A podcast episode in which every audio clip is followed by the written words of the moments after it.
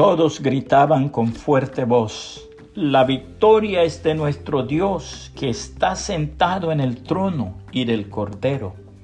Apocalipsis 7:10. A nadie le gusta ser un perdedor. A nadie le gusta el fracaso, que le salgan mal las cosas, ser un frustrado.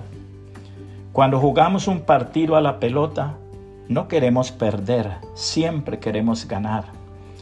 Cuando charlamos y discutimos con nuestros amigos, nunca queremos dar el brazo a torcer, siempre queremos imponer nuestro punto de vista porque no nos gusta perder. El apóstol Juan nos muestra una ventana en el futuro que nos refleja la realidad de nuestro presente. Durante la gran tribulación, la tierra va a estar bajo el dominio absoluto del diablo y del anticristo. Y durante esos siete años terribles van a poder hacer lo que deseen. Nadie va a poder oponerse a su voluntad. Y los judíos fieles a Dios van a sufrir persecución, martirio, problemas, marginación, tortura y muerte. No va a ser nada tranquilo ese tiempo. Va a ser un tiempo de mucha derrota. Pero mientras en la tierra y durante poco tiempo el diablo tiene poder para hacer y deshacer, en el cielo millones de seres van a gritar este cántico glorioso. La victoria es de nuestro Dios y del Cordero, que es el Señor Jesucristo.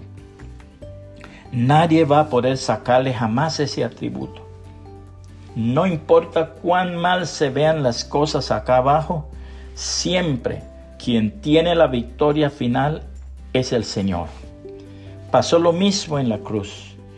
Todos pensaban que al morir Jesús estaba siendo derrotado y que la muerte le ganaba la pulseada.